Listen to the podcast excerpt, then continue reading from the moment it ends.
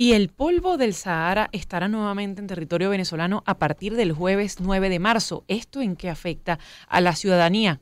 Para hablar de eso, saludamos al coronel Ángel Queraterol, gerente general de meteorología del INAME. Bienvenido, ¿cómo está?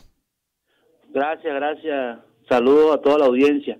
Bueno, sí, efectivamente. ¿Qué es el polvo del Sahara? No es más que partículas de polvo en suspensión provenientes del desierto del Sahara, uno de los desiertos más grandes del planeta es el desierto cálido más grande del planeta y está de tercero metiendo a la Antártida y al Ártico, son desiertos fríos. Ahora bien, según los modelos que estamos estudiando, estamos observando, haciéndole seguimiento a este, este fenómeno que podría afectar a Venezuela en estos momentos y por el resto de la semana, les comento que las concentraciones son mínimas. Las concentraciones de este polvo del Sahara sobre nuestro país, de este material particulado sobre nuestro país, como lo dije, serán mínimas, de 1 a 10 microgramos por metro cúbico, inclusive puede llegar de 1 a 5. Es muy mínima esta concentración para los próximos días, lo que se nos pueda presentar eh, esta semana. Asimismo, le comento que debido a la cantidad de calima o calina eso es contaminación en la atmósfera motivado al humo de los incendios forestales que se registran actualmente en varios estados de Venezuela. También una situación típica para Venezuela, esto de los incendios forestales en esta época. Recuerden que marzo es un mes bastante seco. Bueno, motivado a esta situación, el polvo sahariano no, no, no lo notaremos a simple vista. tenemos también, bueno, como te dije, la contaminación por el humo de los incendios y, la concentración de polvo sahariano en muy bajas cantidades, así que no, no nos veremos muy afectados por esta situación en cuanto al polvo del Sahara. Pero para tratar de entender cómo llega el polvo de Sahara a Caracas, a Venezuela o quizás a las ciudades donde más pueda tener esa eh, representación, a pesar de que usted dice que es imperceptible, porque uno podría imaginarse el polvo de los médanos de coro en todo caso. Sí, efectivamente. Eh, es, normal, es típico para la época en los meses de junio y en los meses de octubre que nos lleguen por concentración.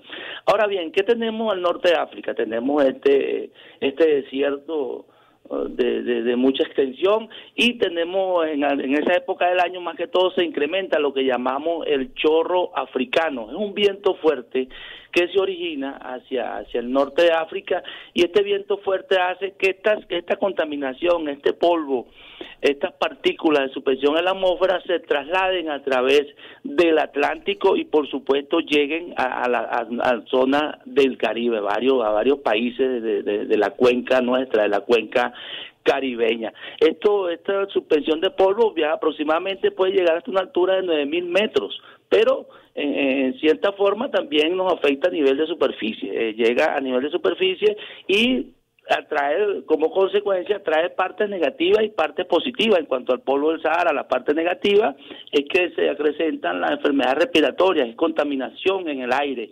asimismo para la aviación es de bastante peligrosidad.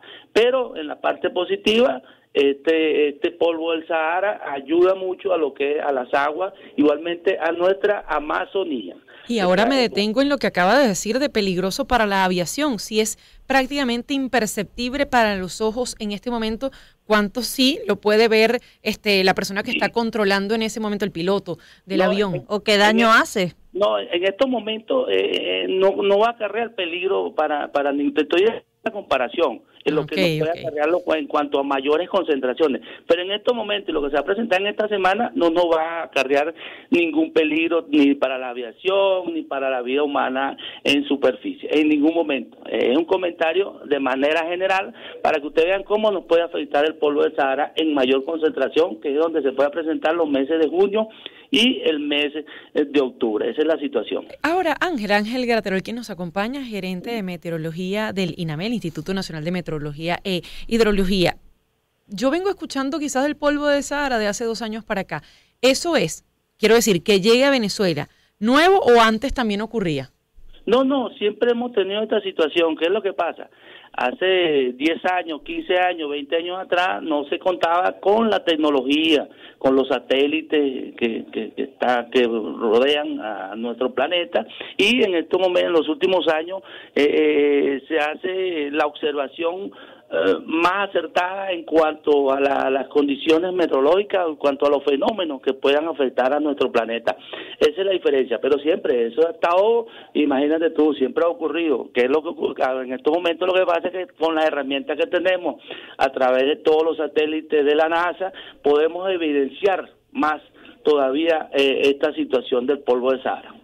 Bueno, muchas gracias eh, coronel, por habernos dado luces sobre lo que va a ocurrir en estos días, que va a ser imperceptible para la humanidad, o por lo menos para los venezolanos. Bueno, como siempre, un placer. Estamos muy pendientes de esta situación, estamos en constante monitoreo para estar informando eh, en tiempo real y, bueno, para que toda la población esté bien informada. El coronel Ángel Craterol es gerente general de meteorología del Instituto Nacional de Meteorología e Hidrología.